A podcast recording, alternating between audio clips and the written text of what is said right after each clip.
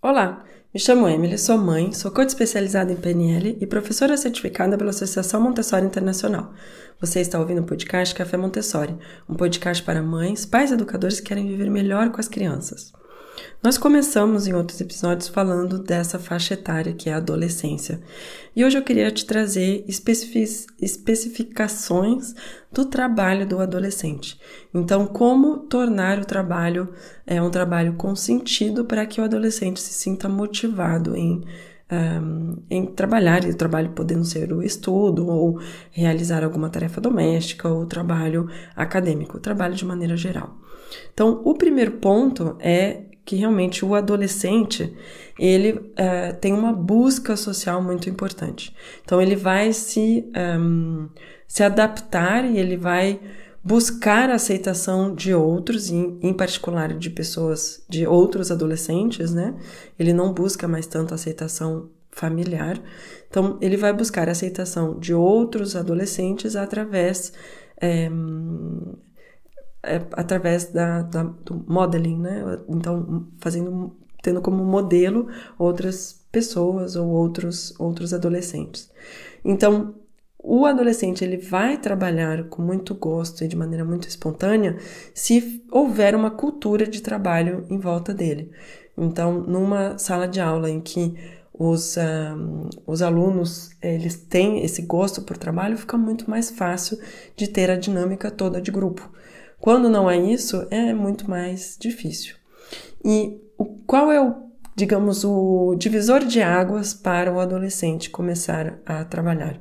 Então, começar a, a o trabalho, então, sendo estudo ou é, um trabalho em casa, assim por diante. O elemento chave é sentido. Então, o adolescente ele vai fazer espontaneamente coisas que fazem sentido para ele. Em inglês a gente chama de meaningful work. Então é um trabalho com sentido, que faça sentido para ele. E que ele possa fazer de maneira repetida, se assim ele desejar.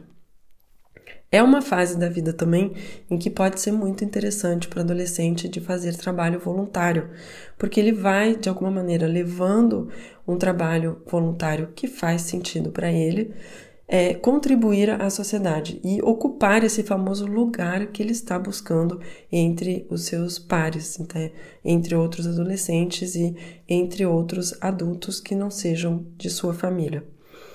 Um, todos os trabalhos manuais que são começados na sala de aula Montessori é, com crianças né, pequenas, todos esses trabalhos manuais eles são têm muito muito valor também para o adolescente porque permitem a ele ter um momento de, um, de introspecção, de introspecção, de calma e de, de produção por, por si mesmo. Então, é uma fase em que é, o adolescente também vai estar buscando é, conversas, conversas abertas. Então, conversas na qual ele não se sinta julgado, em que ele não se sinta uh, mal por uh, questionar algo ou dizer algo. E esse é um princípio essencial da. Um, da psicopedagogia Montessori, na qual a Maria Montessori, que a desenvolveu, tinha uma, uma abordagem que era educação pela paz. Então, o fato de sermos capazes de nos escutarmos, de um, convivermos apesar de nossas diferenças, é o que faz com que, na visão dela, possamos trabalhar por um mundo, uma sociedade em paz. E é isso que vai estar buscando o adolescente também. Então, isso é o que eu queria passar para você hoje. Espero que você gostou do episódio e nos vemos muito em breve no próximo episódio.